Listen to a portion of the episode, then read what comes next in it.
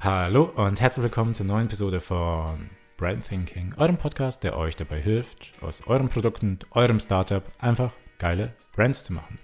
Neben mir sitzt wieder die Natascha seit Natascha. fünf Folgen oder so, war sie nicht dabei. Hallo. Wo warst du? Das war, ich war, keine Ahnung. Ich war weg. Aber es wird heute wieder weird, von daher.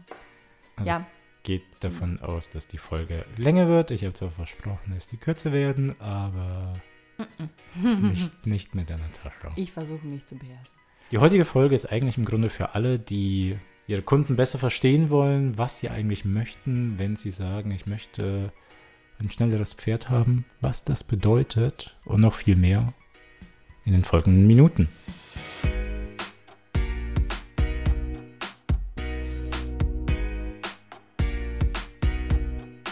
Nun lautet ja der Titel, wieso ihr nicht auf eure Kunden hören solltet. Und ja, der Kunde ist König, aber der Kunde ist König, wenn es halt um die Kundenerfahrung mit eurer Marke geht, aber nicht zwangsläufig, wenn es um seine Wünsche geht. Da müsst ihr eben nicht genau darauf achten, was sie sagen und das nicht eins zu eins übernehmen. Weil das Problem ist, dass die Kunden zwar ihre Probleme kennen, aber nicht die Lösung zu ihrem Problem. Und sie nennen zwar irgendwelche Pseudolösungen, die aber am Ende quasi nicht die Lösung sind, die sie eigentlich brauchen. Denn es gibt eben Kundenwünsche und Kundenbedürfnisse. Und viele von euch kennen ja vielleicht das Zitat von Henry Ford, der gesagt hat, hätte ich die Leute gefragt, was sie sich wünschen, hätten sie sich schnellere Pferde gewünscht. Und das Zitat, ja, es ist ausgereizt, aber es ist sehr schön, um das als Beispiel zu bringen, weil was der Satz halt aussagt, ist, die Menschen wünschen sich eben schnellere Pferde. Also sie sehen das als Lösung für ihr Problem, um schneller von A nach B zu kommen. Aber eben ihr Bedürfnis ist es, kein schnelleres Pferd zu besitzen, sondern einfach nur schneller von A nach B zu kommen. Und da kann man dann eben einfach mit verschiedensten Lösungen arbeiten. Sei es jetzt ein Auto, sei es ein Skateboard, sei es was auch immer. Aber eben, das geht darum, dass man Kundenwünsche und Kundenbedürfnisse einfach unterscheidet. Weil wenn ihr da eben das nicht vernünftig unterscheiden könnt und einfach immer nur das stur macht, was die Kunden, eure Kunden sich wünschen, dann habt ihr drei schwerwiegende Probleme. Und zwar zum einen seid ihr stets innovationslos. Ja, man muss nicht immer Innovationen bringen, das verstehe ich. Und ich bin eigentlich auch kein Fan von ständiger Innovation, ganz im Gegenteil, es macht viel mehr Spaß, Marken aufzubauen, die eigentlich auf keine Innovation beruhen, sondern einfach nur ganz normale Produkte sind. Aber manche Startups wollen ja unbedingt innovativ sein und wenn ihr eben nur darauf hört, was die Kunden sich wünschen, schafft ihr es nicht, die Innovation reinzubekommen, die ihr möchtet, weil Kunden können sich ja nur das wünschen, was es schon gibt. Sie können sich also nichts wünschen, was nicht vorhanden ist. Und damit eben sind auch keine Innovationen wirklich möglich. Sonst machen sie ja ihr eigenes Startup. Also wenn die die Innovation, wenn sie eine Lösung für ihr Problem haben, dann macht halt einfach euer eigenes Startup. Sonst wären wir alle total schlau und wären alle Entrepreneure und so. Ist es aber Ja. nicht so. Ist ja nicht schlimm. Problem Nummer zwei sind dann eben überladene Produkte. Bedeutet, die Kunden, also vor allem, wenn ihr schon eine größere Masse an Kunden habt, die wünschen sich immer, dass ihr, also dass euer Produkt irgendwie ihren eigenen Bedürfnissen entspricht. Also was sie sich auch wünschen und so weiter. Das muss irgendwie geändert werden, das muss angepasst werden, das wünschen sie sich, dieses Feature wünschen sie sich. Und wenn ihr das quasi anfangt, einfach nur alles umzusetzen und nicht an euch irgendwie an euren Kern richtet, den eigentlichen, dann ist euer Produkt einfach sehr, sehr schnell überladen und keiner findet sich einfach so richtig damit zurecht und keiner wird das Produkt so richtig lieben, weil es ist dann eben einfach, und da kommen wir zu Punkt 3, es ist einfach irgendwie ein großer Kompromiss von all diesen Wünschen und keiner wird euer Produkt dann wirklich, wirklich lieben. Es werden Leute zwar nutzen, aber keiner wird es so richtig lieben, weil es genau für ihn ist. Weil eure Aufgabe ist es ja einfach, ja, euren Kern zu haben, eure Kernfeatures zu haben und dann zu schauen, was, wohin könnt ihr euch weiterentwickeln, anstatt einfach nur stur auf die Wünsche irgendwie einzuhören. Und wenn ihr aber eben das macht, dann ist es, ist die Gefahr, dass ihr wirklich in der Mittelmäßigkeit landet. Also dass euer Produkt einfach nur Mittelmaß ist. Also keiner, wie gesagt, keiner wird es einfach lieben, jeder wird es zwar vielleicht irgendwie nutzen, aber ja, Das keinen ist- Spaß daran haben. Ja, das Mama versucht es halt jedem recht zu machen. Das funktioniert nicht. Und das muss man sich mal so vorstellen, als ob man, ähm, Beispiel Kaffeemaschine, das Ding ist halt einfach nur dann, dann, dann, wünscht man sich irgendwie da einen Knopf für diese Funktion und dann ist das Ding einfach eine riesen Maschine. Also da könnte, müsste man schon fast ein Ingenieur dafür sein, dass man eine Kaffeemaschine bedient. Aber im Grunde geht es einfach um Kaffee. Die Kunden ja. beschränken ihr Denken auf das Produkt, weil die sehen das Produkt vor sich und das ist alles, was sie sehen. Aber eure Aufgabe ist es, weiter als eure Kunden zu denken und der ihr Bedürfnis herauszufinden. Das ist nicht von wegen, ich möchte, dass der Knopf irgendwie groß ist, dass ich wie so ein Buzzer draufhaue und das wäre ein tolles Feature. Hm. Es geht darum, dass man einfach einen scheiß Kaffee kriegt, damit man endlich mit seinem tollen Tag anfangen kann. Und das ist so einfach wie möglich. Genau. Und das sind halt jegliche Features vielleicht einfach eine völlige Überladung. Also Side Note in dem Sinne, weil viele, die irgendwie einen Konkurrenten zu irgendwas aufbauen wollen, deren Ziel ist es ja irgendwie immer, all die Features zu nehmen, die der Konkurrent hat und dann plus noch irgendwas, um quasi hervorzustechen. Aber was wäre, wenn man eher alles das wegnimmt, was nicht relevant ist für das Produkt? Wenn man einfach so wirklich so ein Minimalprodukt hat, total simpel. Und das dann aber so vom Messaging ganz klar kommuniziert, dass es einfach dann jeder liebt. Und zwar genau für, dafür, was es ist. Ich meine, man muss sich mal die ganzen Kommentare mal anschauen oder Kundenrezessionen. Da sagt halt keiner von wegen, also das Produkt hat mir einen tollen Tag verschafft. Oder das Produkt hat meinen Tag total versaut. Nee, es geht voll um die Kleinigkeiten und das ist einfach nur diese Summe, die man erkennen muss. Und dann aber so das Kernproblem. Das Kernproblem wäre zum Beispiel jetzt wieder mal Kaffee. Ähm, ja, mein Tag war einfach total toll, weil der Kunde kann natürlich auch gar nicht wissen, warum, woran das lag. Und es könnte an euch gelegen sein weil ihr sein Bedürfnis befriedigt habt. Auf welche Art und äh, auch immer. Nur mal ein schlauer Einfall von mir. genau. Aber jetzt kommen wir mal einfach mal zu den Lösungen. Also wie könnt ihr das überhaupt unterscheiden, was jetzt ein Kundenbedürfnis, ein Kundenwunsch ist? Was euch dabei helfen kann, das benutzen nämlich auch Marketingleute, wenn sie eben die Kommunikation zu den Kunden aufbauen, ist die sogenannte Maslow'sche Bedürfnispyramide. Das hat eben der Herr Maslow damals ja, hervorgebracht und ist irgendwie entwickelt, diese Pyramide. Und die erklärt fünf Stufen, was eben die Grundbedürfnisse des Menschen sind. Die bauen eben aufeinander auf. Und zwar Stufe Nummer eins ist, also sind die physiologischen Bedürfnisse.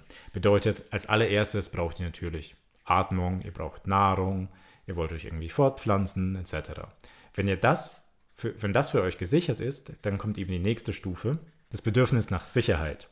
Und zwar eben körperliche Sicherheit, also ich möchte zum Beispiel eine Wohnung haben, damit ich gegen Feinde sicher bin. Ich möchte seelisch äh, gesichert sein, ich möchte eben eine Arbeit haben, ich möchte eine materielle Grundsicherung haben, ich möchte eben nicht auf, sagen wir mal, die Basismaterialien verzichten müssen. Wenn für mich das alles gesichert ist, dann habe ich natürlich dann die sozialen Bedürfnisse. Bedeutet, ich möchte Liebe erfahren, ich möchte Freundschaft haben, ich möchte mich irgendwo zugehörig fühlen, ich möchte eine Kommunikation allgemein aufbauen. Und wenn das wieder gedeckt ist, dann sucht der Mensch nach noch höherem, und zwar wirklich nach Anerkennung und Wertschätzung. Bedeutet, an eurer Arbeit zum Beispiel wollt ihr einen Erfolg verspüren.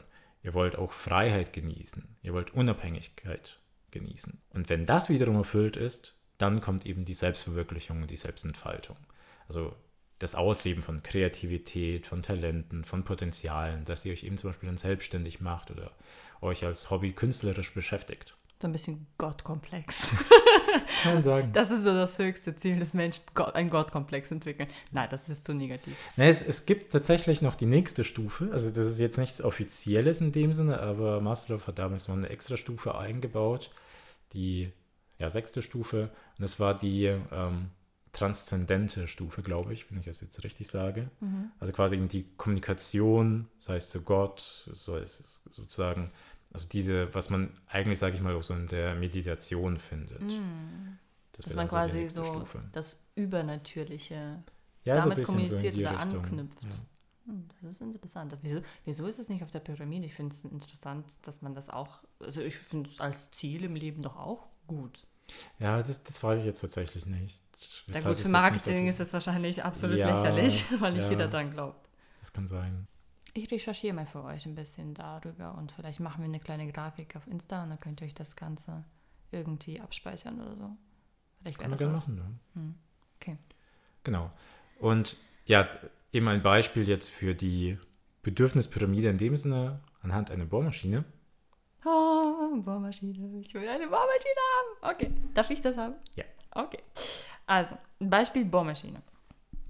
Ähm, die Bohrmaschine ist in dem Falle das Produkt. Das ist euer Startup, der Name, wie auch immer. Das Feature dabei wäre, logischerweise, kurz nachdenken. Die Bohrmaschine kann irgendwie ausgestattet sein mit verschiedenen Bohrern, dicken, für unter welche Untergründe auch immer. Und dann das, Erge also das Loch. Ihr könnt nicht kommunizieren, unsere Bohrmaschine macht Löcher. Mhm. Danke, das haben wir schon vorher gewusst. So, das nächste wäre aber, warum macht man ein Loch? Man möchte ja etwas aufbauen. Ein Regal beispielsweise. Aber warum möchte man ein Regal aufbauen? Weil man ein schönes Zuhause haben möchte. Man möchte sich zu Hause wohlfühlen. Und dann noch was anderes wäre, dass man es selbst getan hat. Ne? Da kam jetzt keiner Hausmeister kommen und bauen das dir ein. Das, also, okay, die haben es für dich gemacht. Geil, hast Zeit gespart. Aber wenn du es selber gemacht hast, was verspürst du dann? Stolz. Du bist stolz auf dich, weil du das selber gemacht hast. Und dann kannst du so hier als Mann so, ach, guck mal, ich habe ich hab heute oder am Wochenende mein, mein Regal aufgebaut. Das ist nicht von Ikea gewesen. Das habe ich selber gemacht. Sie musste sich selber bohren mit einer Bohrmaschine. Und dann ist man stolz. Und das ist halt eben diese Maslow'sche Pyramide ganz oben. Selbstver ist das Selbstverwirklichung? Wenn du so willst, ja. Verwirklichung? Also ich sag mal, das ist so, so ein, es ist halt irgendwo zwischen äh, Aufmerksamkeit also, nach, also der, das soziale Bedürfnis, also du kannst ja zum Beispiel auch deinen Freunden zeigen und da den Stolz präsentieren oder halt auf dich selber stolz sein. Also es ist eben dieses Erfolgsgefühl, ist der Stolz, das ist auch irgendwie natürlich Selbstverwirklichung. Also man muss sagen, jetzt in der Kommunikation, du gehst nicht immer nur konkret auf eine Stufe. Klar kannst du auch gehen, aber meistens ist es halt, bewegt sich, sage ich mal, im Rahmen zwischen ein bis drei Stufen. Mhm. Also kannst du natürlich auch irgendwo sagen, okay, es macht halt dein, also es geht ja um das Zuhause auch und das Zuhause ist auch gleichzeitig Sicherheit. Also es bewegt sich immer so ein bisschen. Man muss dann halt als, ähm, ja, im Marketing bzw. als Startup auch einfach schauen, okay, welche, in welche Stufe wollen wir reingehen und in welche Stufe wollen wir da wirklich den Fokus drauflegen und da kommunizieren. Ja. Aber, mm, ja, ja.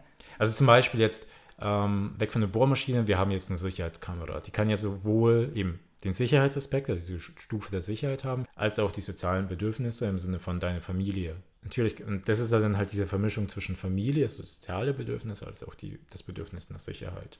Und da kann man halt eben schauen, okay, in welche Richtung wollen wir da eher gehen, was ist jetzt, sage ich mal, inspirierender, was, was macht unsere Kamera vielleicht noch ein bisschen anders als andere Kameras und so weiter. Und da kann man eben schauen, in welche Richtung kommuniziert man.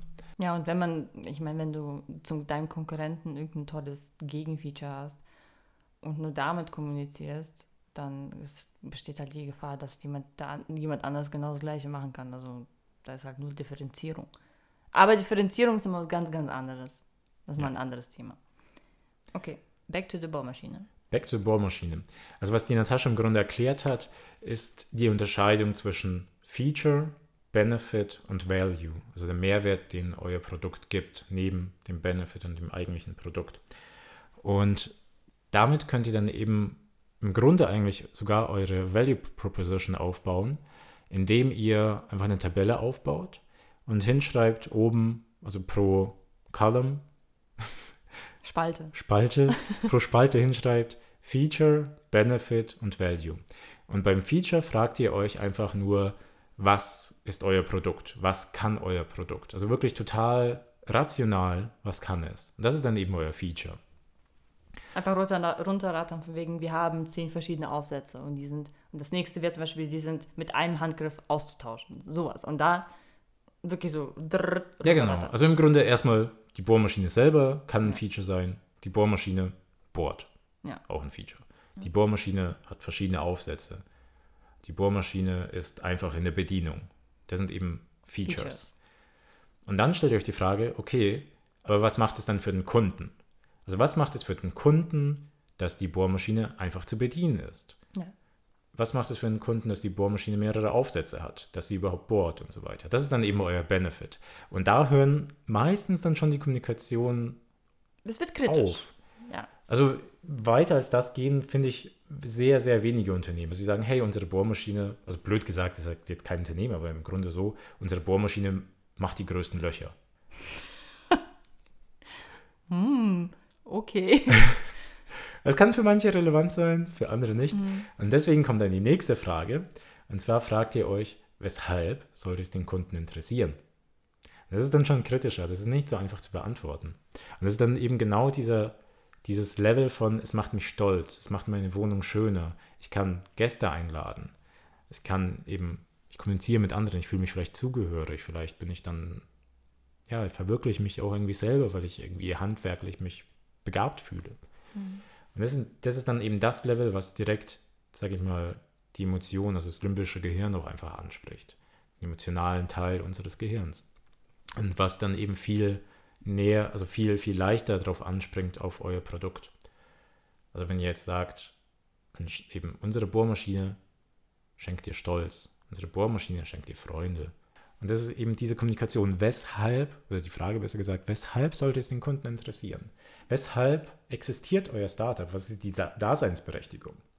Was würden die Kunden vermissen, wenn ihr, ihr nicht mehr da wärt? Genau. Also Unterschied einfach zwischen Feature, Benefit und Value. Die drei Fragen und ein ganz einfaches Beispiel dafür, dass wir uns mal entlang hangeln. Und zwar ein Haarwuchsmittel.